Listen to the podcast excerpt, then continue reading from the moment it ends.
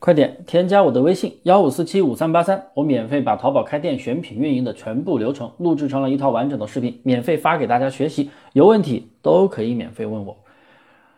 你这样选品啊，肯定一单都不出。我每天啊坚持在喜马拉雅更新节目，大家为什么会觉得我的内容如此丰富呢？而且还非常的实用，因为每天我都是跟我的学员深度交流。答疑诊断的一个日常的经验总结，我就分享到喜马拉雅里面了。所以啊，真的都是我精心整理的内容，大家记得多多点赞，帮我分享，点关注。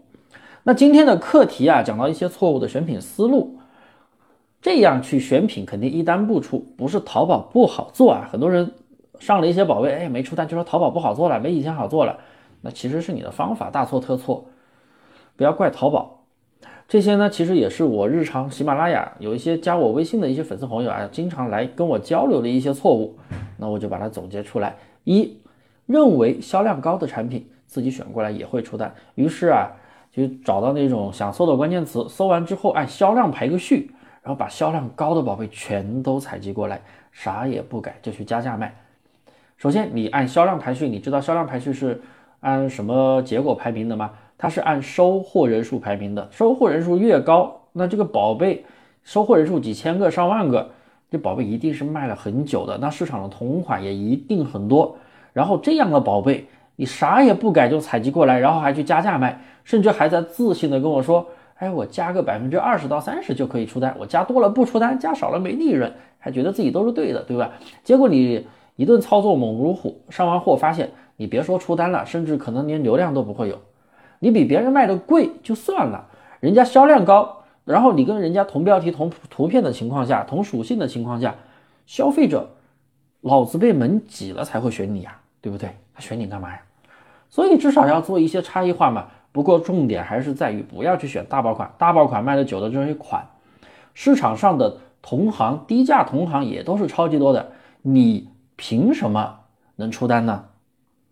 第二个错误，自己觉得好看、实用的商品去上架，定价一点逻辑都没有，写标题也是乱写，这是很多新手朋友会犯的一个错误。你觉得好看的东西，不代表别人觉得好看，不代表市场会认可。凭自己的眼光选品，是很多新手都会犯的错误。这些人啊，你上了一批宝贝之后，发现并没有跟想象中那样去出单，又会觉得淘宝不好做了，电商不好做了，其实是自己的认知不够。那认知以外的钱，你肯定无法赚到。做淘宝，其实我们要做数据分析，我们要看这个产品在市场上的数据怎么样，我们要选择潜力款。呃，首先上架时间你要短一些嘛，对不对？你上架太久了，肯定有很多同行竞争。第二，近期要爆发力不错，你不能说上架时间短，它没啥销量，没啥流量，你上过来能有啥流量啊？卖的最好的那个都没啥流量，你凭什么你能有自信卖出来呢？对不对？那我们要选这种。上新时间短，近期爆发力不错的宝贝，这样的宝贝前期竞争又小，然后呢市场的竞争度又小，那你作为新店，你选过来还真的有很大的几率去分到流量和出单。像我的淘差价付费课程就是这么个选品逻辑。三，还有一部分人觉得用软件大量铺货，觉得大力会出奇迹，但是现在在淘宝里是行不通的。前几天有个朋友啊来跟我说，他店里上了七千多个宝贝，然后上完。之后呢，他选了七千多个链接，直接当一天复制不了那么多啊，他是积累到仓库里面，然后一次性上架。哎，第一天就上完，第二天就出单了，结果第三天就封店了。是的，淘宝现在不允许大量铺货，你上那么多宝贝，明显在损害市场的生态环境，怎么可能会允许你呢？违规的操作你做不久的，是不是？一个店出一单，有多少个店去废呀？